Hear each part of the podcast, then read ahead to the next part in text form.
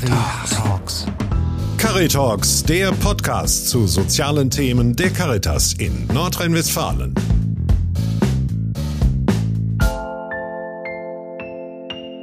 Kindertageseinrichtungen arbeiten heute inklusiv. Spitzenverbände wie der Caritasverband für das Bistum Aachen bieten Kindertageseinrichtungen die Möglichkeit, sich fachlich beraten zu lassen, um Inklusion gut in der eigenen Einrichtung umzusetzen. Das ist die eine Seite. Auf der anderen Seite stehen die Eltern, auch Eltern, die zum Beispiel ein Kind mit Down-Syndrom haben, das inklusiv betreut wird. Wie schauen diese Eltern auf inklusiv arbeitende Einrichtungen? Um diese Frage zu beleuchten, habe ich mir heute externen Elternsachverstand geholt. Jacqueline Sinzig und Lea Erkens sind Mütter von Kindern, die mit dem Down-Syndrom auf die Welt kamen. Die Zeit, dass sie für ihre Kinder Kita-Plätze suchten, ist schon etwas her.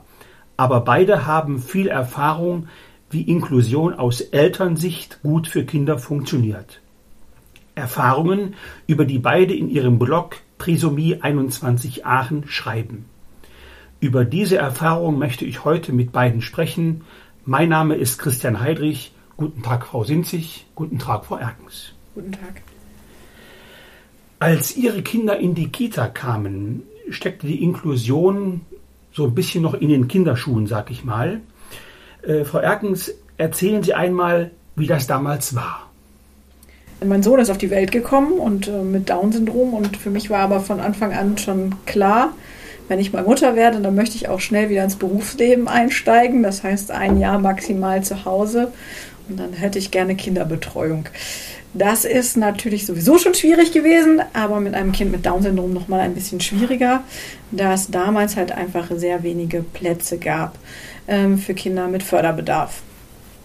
Ja, dementsprechend bin ich auf die Suche gegangen und ähm, zum Glück hat es auch funktioniert, aber es gab auch ein paar, ja, nicht so schöne Erlebnisse, würde ich sagen. Ja, dass man auf Ablehnung gestoßen ist, die jetzt nicht so, so eine klare Ablehnung ist, sondern eher auf ja, Fachkräfte, die sich das nicht zutrauen ähm, und deswegen keinen Platz bereitstellen. Ähm, ja, oder auch einfach die Tatsache, dass es wenig Plätze damals gab ähm, für Kinder mit Förderbedarf, ähm, die Aussage, äh, dass Eltern ihre Kinder mit Behinderung nicht so früh in die Betreuung geben. Ja, das sind so die Erfahrungen, die man so am Anfang gemacht hat. Wo sind Sie? Wie war das bei Ihnen? Meine Tochter ist jetzt neun und 2016 ist sie in die Kita gekommen und ähm, sie kam schließlich in die Kita im Ort, wo wir sie gerne hinbringen wollten, in, inklusiv, aber auch erst ein Jahr später, als wir das eigentlich wollten, ähm, weil es ähm, einen Ort weiter noch eine integrative Kita damals hieß das noch so gab und diese Kita hätte halt ein Jahr früher einen Platz frei gehabt und die Kita, wo sie dann schließlich gelandet ist, hatte in dem Jahr dann noch gesagt, sie trauen sich das lieber nicht zu und ich soll lieber die integrative Kita nehmen. Die wären besser darauf vorbereitet. Und ähm, wir haben dann in den sauren Apfel gebissen und haben noch ein Jahr gewartet und haben dann die Kita vor Ort genommen und sie war dann das I-Kind und das hat dann im Nachhinein aber gut geklappt. Aber wir mussten ein Jahr warten. Ich habe bereits in der Anmoderation erzählt, äh, dass Sie die Initiatorinnen des Blogs Trisomie 21 Aachen sind. Frau Erkens, inwieweit sind da Ihre Erfahrungen, die Sie so im Bereich der Kitas gemacht haben, eingeflossen? Ja, ähm, wir sehr, also es sind alles Erfahrungsberichte, die da auf der Seite ähm, sind. Nicht alles aus Kita, sondern alles aus der Perspektive Mutter sein mit einem Kind mit Behinderung und ja, man sammelt halt sehr viel Informationen, sei es welche Kitas möglich sind, aber auch ähm, im Bereich Kommunikation zum Beispiel, wie kann ähm, ein Kind, was sich mit, mit, Sprache nicht ausdrückt, trotzdem kommunizieren im Morgenkreis. Solche Dinge findet man auf der, auf der Seite, ja. Also es fließt, sind immer Erfahrungsberichte, die dort sind. Was sind so aus Ihrer Sicht, wo sind sich so die Highlights in diesem Blog von den Themen her? Ähm, ich glaube, wir haben ganz viel aus dem Bereich Förderung, Frühförderung, ähm, wo wir Tipps geben. Wir haben einen Positiv-Flyer gemacht zum Down-Syndrom ähm, für junge Eltern. Ähm, ja, und ich glaube, die ganzen Erfahrungsberichte, die ja dann aus verschiedenen Sparten sind, Bildung, Freizeit, ähm, Serviceleistungen sozusagen, sind irgendwie alle hilfreich, glaube ich, für Eltern, die sich im Internet schlau machen und die dann darauf eben stoßen und dann schon so ein bisschen gesammeltes Wissen haben, mit dem sie weitermachen können. Was bekommen Sie für Rückmeldungen auf diesem Blog? Wir bekommen häufiger Nachfragen dann zu bestimmten Themen. Ähm, und es hat sich daraus ja so ein Netzwerk in Aachen gebildet, ne? dass man in Austausch kommt, dass es einen Stammtisch gibt, ähm, dass man untereinander vernetzt ist und sich gegenseitig austauscht und unterstützt, wenn dann mal Schwierigkeiten oder Herausforderungen eben kommen. Inwieweit ist dieses Netzwerken für Eltern wie Sie wichtig?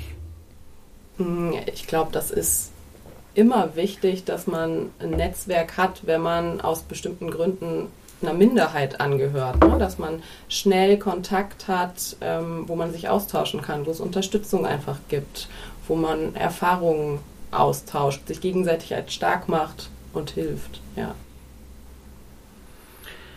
Frau Erkens, was muss aus Ihrer Sicht geschehen, damit Inklusion in Einrichtungen wie einer Kindertagesstätte gut gelingt? Das Gelingen fängt damit an, ähm, wenn derjenige bei Ihnen ins Haus käme oder in die Einrichtung käme, dass man ihn offen empfängt und ähm, ja, äh, auch wenn es eine Behinderung gibt, die erstmal gar nicht das Wichtigste ist, sondern der, der, die Person, das Kind im, im Mittelpunkt steht. Und ähm, ja, man wird dann ähm, relativ schnell in Problemdenken eintauchen, egal welche Art von Behinderung ist. Ähm, ja, das, das ist verständlich, weil Probleme machen sich immer auf, aber diese dann ähm, kreativ versuchen zu lösen das, ähm, und, und anzugehen und nicht abzulehnen. Erstmal dieses Bejahende, ja, erstmal willkommen sein. Dieses Gefühl ist, glaube ich, das Erste, damit es gelingen kann. Ähm, die Erfahrung bei mir zeigt, wenn, wenn jemand sagt, ich kenne mich damit nicht aus, äh, mit der Beeinträchtigung, ähm, ich äh, wir trauen uns das nicht zu, dann möchte man demjenigen das auch nicht, nicht ständig zureden, dass er sich das zutrauen kann, ähm, weil man dann immer das Gefühl hat, man ist Bittsteller. Aber wenn jemand sagt, ich traue mir das nicht, ich, ich habe das noch nie gemacht und ja, ich habe da auch bestimmt ähm, mache ich meine Fehler, aber wenn wir das zusammen machen, dann schaffen wir das, dann gehe ich das gerne an. Und wenn ich mir auch Rat bei Ihnen holen kann, dann ähm, bildet man eine Kooperation, ein Team für Inklusion. Und das, das wird gutes Gelingen sein, ja. ja. Natürlich reden wir jetzt von einer Zeit, wo äh, die Bedingungen in ganz, ganz vielen Einrichtungen nicht so ideal sind. Stichwort Fachkräftequote. Dann noch das Thema Inklusion zu stemmen aus, aus Ihrer Sicht. Ist das eine zusätzliche Herausforderung oder würden Sie sowas nicht gelten lassen? Äh, der Fachkräftemangel ist eine extreme Herausforderung, egal ob mit oder ohne Behinderung in der Betreuung äh, der Kinder. Ähm, das, ähm, glaube ich, spielt in allen, in allen Bereichen einfach rein. Und ähm, ich, ich denke aber, man sollte sich davon, was die Inklusion betrifft, einfach nicht abschrecken lassen und das nicht als, ähm, äh, als einen Grund finden, jemand, einen Menschen abzulehnen, ähm, sondern sagen, ja, das sind strukturelle Probleme, die haben wir jetzt und ähm, wir schaffen das gemeinsam und es klappt ja auch so in der Betreuung alles mal mehr, mal weniger gut. Und so wird es, glaube ich, auch mit dem Fachkräftemangel sein. Frau Sinzig, welche Tipps hätten Sie, wenn Sie eine Einrichtung fragen würde, eine Kindertagesstätte, was können Sie uns für Tipps geben, damit es bei uns gut funktioniert in Sachen Inklusion? Was würden Sie denen aus Ihrer Erfahrung raten? ähm, im Dialog sein mit zum Beispiel den Eltern, aber auch mit anderen Stellen, die einen beraten können, äh, weil ich glaube, Inklusion gelingt nur, wenn man wenn man wenn man es will und wenn man dann daran arbeitet, dass es gelingen kann und dafür muss man im Dialog sein, im Team sozusagen sein mit allen Beteiligten, um dann das Beste rauszuholen. Das hört sich eigentlich einfach an, im Dialog sein. Naja, also ich glaube, um Inklusion weiterzubringen, muss man anfangen. Wir haben jetzt kein Konzept in der Schublade, ähm, das wir jedem vorlegen können und dann läuft das. Ich glaube, bei Inklusion ist es tatsächlich erstmal ein schwieriger Weg und man muss anfangen und man sollte sich nicht abschrecken lassen vor der Herausforderung. Weil natürlich macht es mehr Arbeit, natürlich muss man seine Komfortzone oder das, was man eigentlich gewohnt ist im Alltag, vielleicht ein bisschen justieren, anpassen. Aber wenn wir nicht anfangen, dann geht es auch nicht weiter. Zum Schluss an Sie beide die Frage, wann ist aus Ihrer Sicht Inklusion erreicht? Frau Erkens. Ich glaube, Inklusion ähm, ist eigentlich ja nie erreicht, weil es immer irgendjemanden oder irgendetwas gibt, ähm, was ähm, wieder heraussticht, vermeintlich heraussticht, wo wir Wege finden müssen, die Person in unsere Gesellschaft aufzunehmen, wo wir kreative Lösungen dafür finden müssen. Ähm, ich glaube oder ich hoffe aber irgendwann, dass man den Begriff Inklusion nicht mehr so braucht und nicht mehr so äh, viel nutzen muss, ähm, weil es für uns selbstverständlicher geworden ist, dass wir ganz personenzentriert gucken und individuell und dann die Lösung kreativ finden, aber auch mit den Mitteln finden, die gebraucht werden, um äh, jeden Menschen in unserer Gesellschaft aufzunehmen, in unserer Kita oder in unserer anderen Einrichtung. Frau Sinzig, wie sehen Sie das? Wann ist Inklusion erreicht? Ja, ich denke, ich sehe es im Grunde ähnlich und äh, auch die Frage, ob Inklusion jemals in der Gänze zu erreichen ist. Aber ein großer Schritt ist wahrscheinlich, dass man in der Schublade nicht mehr denken muss ne, dass man den Begriff nicht mehr braucht und dass es einfach ganz normal ist, dass alle mit dabei sein können in allen Lebensbereichen und ja, ihren Platz haben, ihren berechtigten Platz und teilhaben können. Vielen Dank für das Gespräch. Ihnen alles Gute. Dankeschön. Sie hörten Caritalks, den Podcast zu sozialen Themen der Caritas in Nordrhein-Westfalen.